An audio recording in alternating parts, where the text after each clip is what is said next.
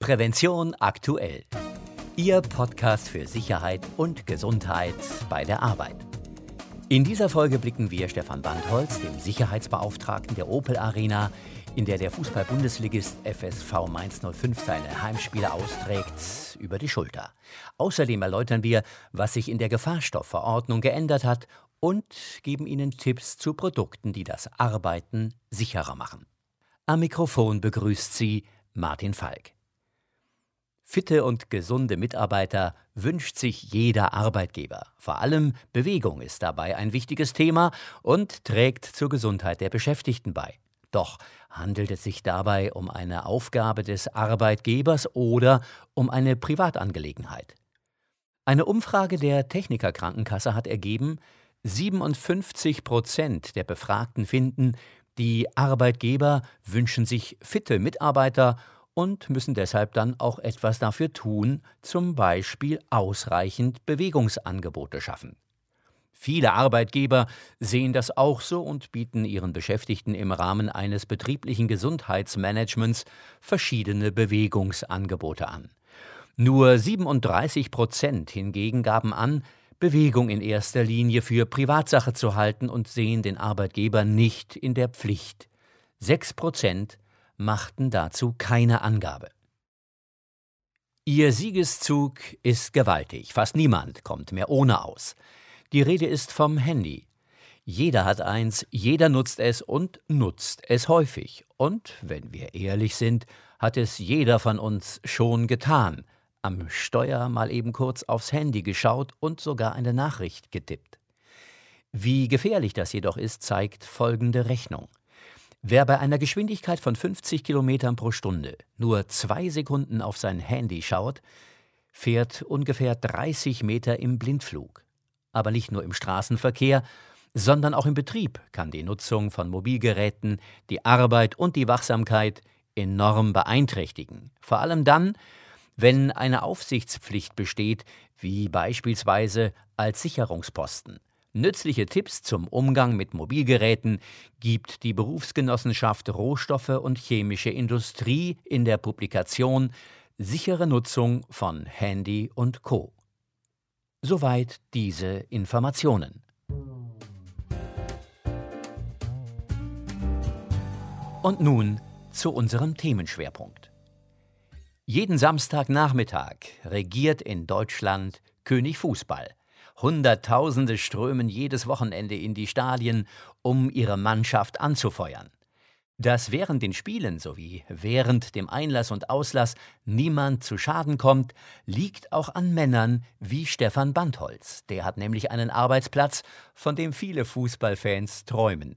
Er ist Sicherheitsbeauftragter und Stadionmanager in der Mainzer Opel Arena. Doch die Chance, ein Spiel entspannt zu verfolgen, hat er nur selten. Unsere Autorin Hanna Aschur hat ihn besucht. Die Stimmung im Stadion kocht. Laute Fangesänge setzen in der Westkurve ein. Kurz vor dem Abpfiff hat der erste FSV Mainz 05 endlich den Ausgleichstreffer gegen Borussia Dortmund erzielt. Nur noch wenige Minuten bis Spielende und bis für Stefan Bandholz der Nervenkitzel beginnt. Denn dann strömen 34.000 Menschen zu den Ausgängen des Stadions. Wenn sich die Masse in Bewegung setzt, ist das einer der kritischen Momente des Spieltages. Oberstes Ziel ist immer, alles muss so reibungslos und sicher wie möglich ablaufen. Und es gibt vieles, was schieflaufen kann. Von Fans, die ihre Begeisterung mit Pyrotechnik unterstreichen, bis hin zum Regenschirm im Rucksack. Allein ist das natürlich nicht zu schaffen. Der 34-Jährige hat ein großes Team um sich. Wie viele genau im Einsatz sind, ist immer unterschiedlich, sagt er. 300 Unterstützer in Sachen Sicherheit sind das Minimum. Je nachdem, wie viele Gästefans ein Verein mitbringt, wie sie anreisen und wie deren Verhältnis zu unseren Fans ist, können das aber auch deutlich mehr werden. Eine gute Planung bereits Tage vor dem eigentlichen Spiel ist unabdingbar. Jeden Dienstag findet deshalb ein Organisationstreffen statt. Mit von der Partie sind alle, die im Fall des Falles aktiv werden müssen. Dazu gehören selbstverständlich auch Feuerwehr, Polizei, Sanitätsdienst, Sicherheitsdienst und Fanbeauftragte. Mittlerweile kennen wir uns schon sehr lange und sind ein eingeschworenes Team, sagt der 34-Jährige. Er selbst arbeitet seit sieben Jahren für den FSV Mainz 05. Zu seinen ersten Aufgaben gehörte 2010 unter anderem die Sicherheit beim Neubau des Stadions. Ich habe damals an der Schnittstelle zwischen dem Bauunternehmen und dem Verein gearbeitet, sagt er. Dabei hat er die Interessen der Kollegen aus den unterschiedlichen Abteilungen vertreten. In die Rolle des Sicherheitsbeauftragten ist er dann ganz selbstverständlich mit hineingewachsen. Aber auch die Sicherheit im arbeitsrechtlichen Sinne ist Teil seiner Aufgaben. Dazu gehören die Umsetzung der Gefährdungsbeurteilung oder der Sicherheitsdatenblätter für Gefahrstoffe, erzählt Bandholz. Derzeit wird in die Arbeitssicherheit investiert und das Thema besser im Verein verankert. Künftig werde ich durch einen zusätzlichen Mitarbeiter unterstützt, so Bandholz. Aber natürlich ist auch bei uns noch Luft nach oben. Dabei ist Bandholz in einer besonderen Luxussituation. Als Stadionmanager verfügt er über ein Budget, das er verwalten und zielgerichtet für anstehende Maßnahmen einsetzen kann. Außerdem legt der Verein großen Wert auf Fortbildung.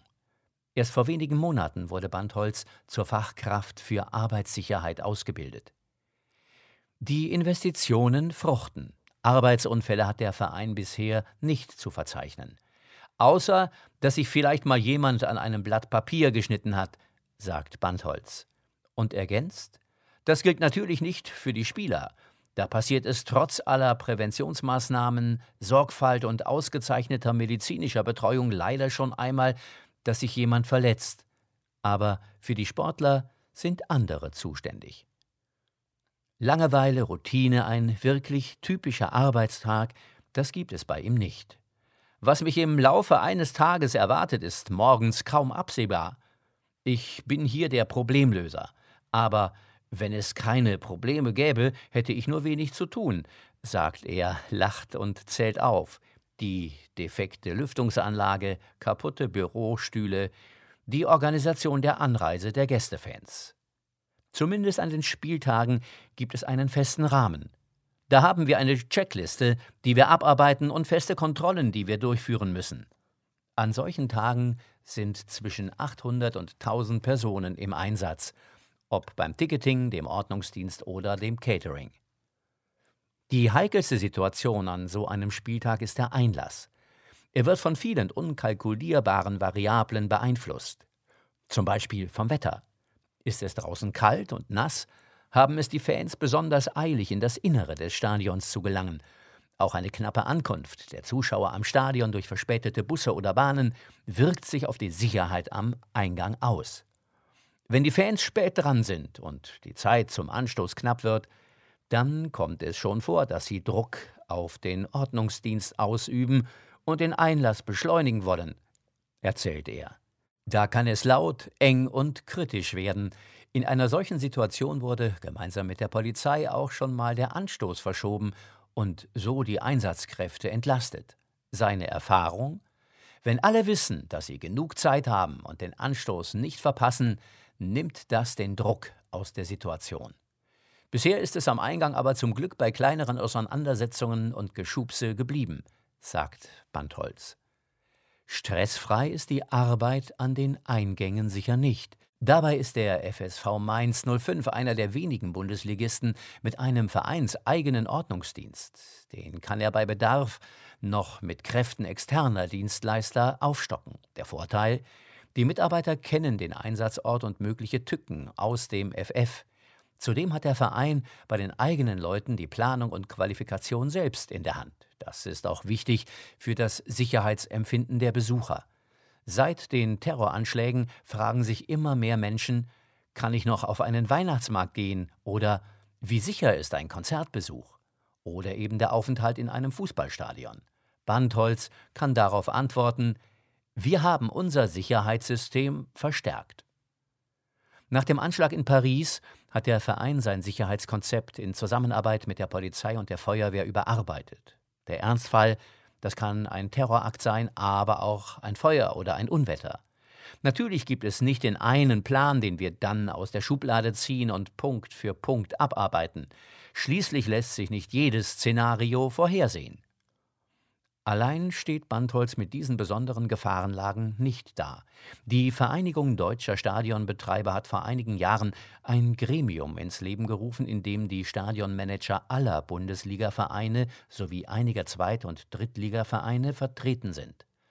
Dort tauscht man sich über alle stadionrelevanten Themen aus, viele haben dabei einen sicherheitsrelevanten Aspekt, sagt Bandholz. Das fängt beim Thema Drehkreuze am Eingang an, reicht über die Ausstattung im VIP-Bereich bis zur Frage, ob Mehrwegbecher oder Einwegbecher genutzt werden.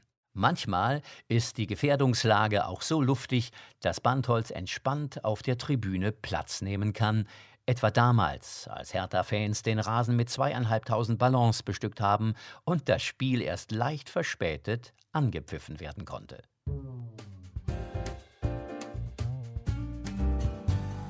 Und nun einige Tipps und Informationen.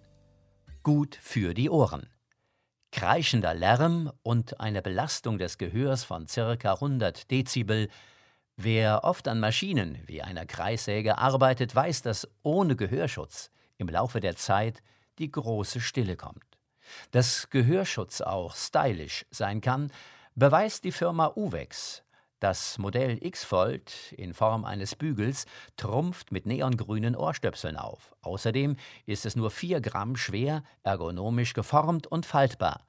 Die Übertragung störender Geräusche vermindert es natürlich auch. Weitere Infos finden Sie unter www.uvex-safety.com. Kopfsache Wer im Freien arbeitet und dabei seinen Kopf mit Helm nicht nur vor herabfallenden Objekten, sondern auch vor Hautkrebs schützen will, wird den Peltor Solaris Schutzhelm G3000 von 3M zu schätzen wissen. Dank einer speziellen Technologie zeigt der Helm UV-Schäden an. Nutzer können so sehen, wann ein zuverlässiger Schutz vor der Sonneneinstrahlung nicht mehr gewährleistet ist. Eine rote Anzeigefläche, die in den Helm integriert ist, signalisiert, der Helm schützt voll und ganz. Mit nachlassender Wirkung färbt sich die Fläche immer heller. Weitere Infos unter www.3m.de. Recht. Seit einiger Zeit ist die neue Gefahrstoffverordnung in Kraft. Wir haben für Sie die wichtigsten Änderungen zusammengefasst. Mit der Änderung ist die Gefahrstoffverordnung an die CLP-Verordnung der EU angepasst worden. Diese ist seit 2009 in Kraft und setzt das GHS-System um. Bislang orientierte sich die Gefahrstoffverordnung an der nicht mehr gültigen Stoffrichtlinie sowie der Zubereitungsrichtlinie und deren Gefährlichkeitsmerkmalen. Da die Übergangsfristen für die Einstufung und Kennzeichnung weitgehend abgelaufen sind, stehen jetzt die Gefahrenklassen nach GHS im Mittelpunkt der Verordnung. Statt wie zuvor entzündlich, brandfördernd oder giftig heißt es jetzt zum Beispiel entzündbare Gase, akute Toxizität oder Keimzellenmutagenität. Neben der Anpassung an die Gefahrenklassen wurden auch weitere Begriffe der CLP-Verordnung übernommen. Jetzt heißt es zum Beispiel Gemische statt Zubereitungen oder Lieferant statt Hersteller oder Inverkehrbringer. Die Gefahrstoffverordnung gilt auch für Biozide. Deshalb wurden die Pflichten, die sich aus der EU-Verordnung über Biozidprodukte ergeben, ebenfalls aktualisiert. Mit der Änderung der Gefahrstoffverordnung wird auch die Krebsrichtlinie 2004-37 EG umgesetzt. Zu den sogenannten KMR-Gefahrstoffen gehören jetzt Stoffe und Gemische, die krebserzeugend, keimzellmutagen und reproduktionstoxisch sind. Bislang zählten dazu krebserzeugende, erbgutverändernde und fruchtbarkeitsgefährdende Stoffe und Gemische. Die bisherigen Kategorien 1 und 2 wurden durch die Kategorien 1a und 1b ersetzt. Da der Begriff Karzinogenität aus der amtlichen Übersetzung der CLP-Verordnung nicht alle Tumorarten beschreibt, bleibt es beim alten Begriff krebserzeugend. Durch die Änderung von fruchtbarkeitsschädigend in reproduktionstoxisch erweitert sich die Zahl der angesprochenen Stoffe und Gemische um die fruchtschädigenden. Diese unterliegen 10 Allerdings wurde die Pflicht, ein Verzeichnis über exponierte Personen zu führen und dieses 40 Jahre aufzubewahren, für fruchtbarkeitsgefährdende Stoffe aufgehoben. Ab 1. Januar 2019 gilt das Rückführungsverbot für abgesaugte Luft auch für fruchtschädigende Stoffe. Wenn Sie immer über Neuerungen und Änderungen im arbeitsschutzrelevanten Vorschriften und Regelwerk informiert bleiben wollen, Abonnieren Sie unseren kostenlosen Branchendienst Regelrecht aktuell unter regelrechtaktuell.de. Liebe Hörerinnen und Hörer, das war es auch schon mit der vierten Folge von Prävention aktuell, Ihrem Podcast für Sicherheit und Gesundheit bei der Arbeit. Sie können uns abonnieren bei iTunes, per RSS-Feed, bei YouTube oder mit jedem gängigen Podcatcher. Sie möchten das Printmagazin abonnieren? Dann besuchen Sie unsere Website prävention-aktuell.de. Dort finden Sie auch weiterführende Materialien zu den Themen dieser Folge. In der nächsten Folge von Prävention aktuell, Ihrem Podcast für Sicherheit und Gesundheit bei der Arbeit, hören Sie unter anderem, welche Erste-Hilfemaßnahmen im Notfall anzuwenden sind und in einem Praxisbeispiel, wie BASF die Erste Hilfe in seinem Werk in Ludwigshafen organisiert hat. Zudem geben wir Ihnen eine Übersicht über die wichtigsten Änderungen im arbeitsschutzrelevanten Vorschriften und Regelwerk sowie Tipps zu Produkten, die das Arbeiten sicherer machen. Am Mikrofon verabschiedet sich Martin Falk.